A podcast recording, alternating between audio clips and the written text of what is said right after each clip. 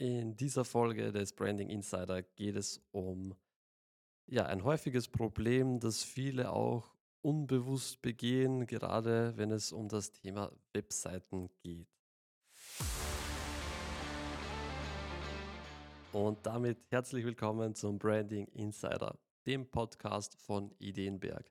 Mein Name ist David Wolf, Branding-Experte und Geschäftsführer der Wolf Media GmbH Gemeinsam mit meinem Team unterstützen wir inhabergeführte Unternehmen und Dienstleister durch unsere Branding-Strategien bei der Kunden- und Mitarbeitergewinnung.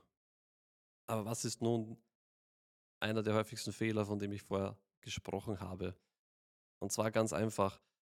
Oftmals wird intern beschlossen, wir brauchen eine neue Webseite, es muss irgendwas geändert werden. Die alte Webseite ist entweder veraltet oder sie funktioniert nicht. Und was wird dann häufig gemacht, wenn man keine gute Agentur als Partner hat?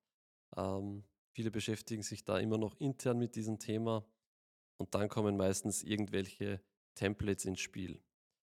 Und Templates sind in der Regel ein fataler Fehler. Und zwar genau deswegen, weil wer entscheidet, welches Template genommen wird. In der Regel ist das der, der Geschäftsführer. Und hier passiert dann oftmals schon der erste Fehler. Ja, es ist nämlich eine Korrelation aus mehreren Fehlern eigentlich. Und der erste Fehler ist, das Template gefällt dem Geschäftsführer oder dem Entscheider sehr gut und deswegen wird es genommen.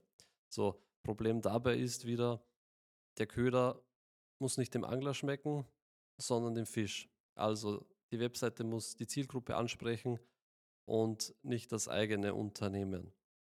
Das ist mal der erste Punkt. Der zweite Punkt bei diesen Dingern ist immer, die sind halt gemacht dafür, dass sie gut aussehen.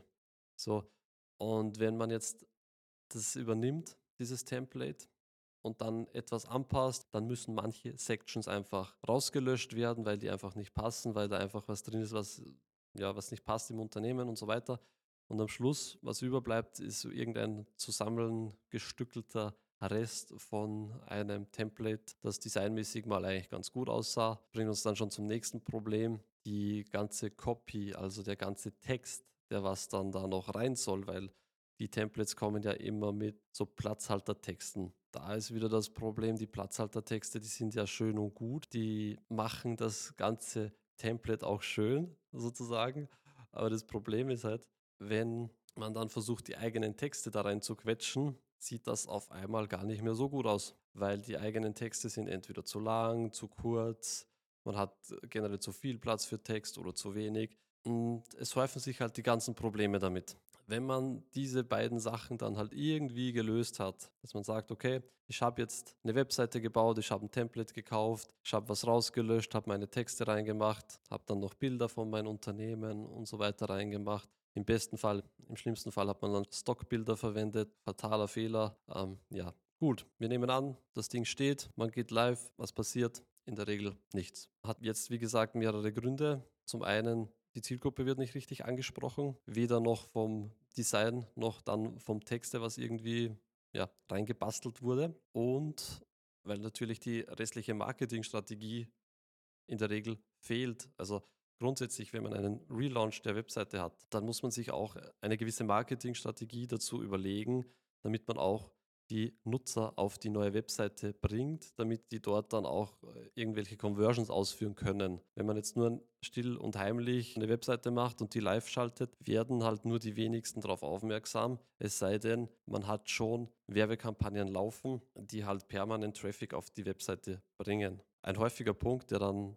meist auch noch ja, fast vergessen wird, ist das Thema SEO. Gerade wenn man eine neue Webseite erstellt und es schon eine bestehende gibt, die Domain schon Trust hat bei Google etc. schon jahrelang existiert eben, dann ist es ganz essentiell, dass man wirklich sich die URLs ansieht und diese auch dann umleitet auf die neue Webseite, auf die richtigen Unterverzeichnisse, damit halt vom Google-Ranking nicht ein allzu großer Schaden unter Anführungszeichen entsteht, weil das Problem ist immer, die ganzen Unterseiten wurden ja von Google indexiert und sind ja nicht einfach automatisch weg, wenn die Webseite weg ist. Sprich, wenn die neue Webseite online kommt und die vielleicht ein bisschen anders aufgebaut ist von der Struktur, ist es ganz wichtig, dass man die alten URLs auf die neuen eben weiterleitet, weil sonst eben das Problem entsteht, dass man haufenweise den Traffic, der über Google kommt, der was eigentlich sehr hochwertig ist, wenn die Leute schon mal nach einem googeln,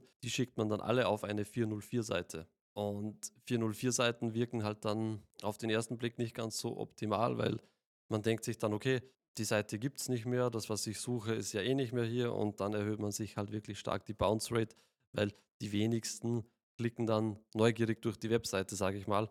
Die meisten suchen ja bestimmte Dinge und sind nicht gewillt, da stundenlang irgendwas auf einer Website zu suchen, wo sie nicht wissen, ob sie das weiterbringt. Und damit Ihnen solche Fehler in Ihrem Unternehmen nicht passieren, können Sie sich gerne jederzeit bei uns ein kostenloses und unverbindliches Analysegespräch buchen und wir sprechen gemeinsam in Ruhe über Ihr Projekt. Ja, das war es auch schon wieder von dieser Episode des Branding Insiders. Ich hoffe, Sie konnten ein paar wertvolle Informationen mitnehmen. Buchen Sie sich gerne ein Erstgespräch auf unserer Webseite www.ideenberg.at oder schreiben Sie mir einfach auf Instagram oder LinkedIn. Und damit Sie keine weitere Folge des Branding Insiders mehr verpassen, abonnieren Sie jetzt unseren Podcast.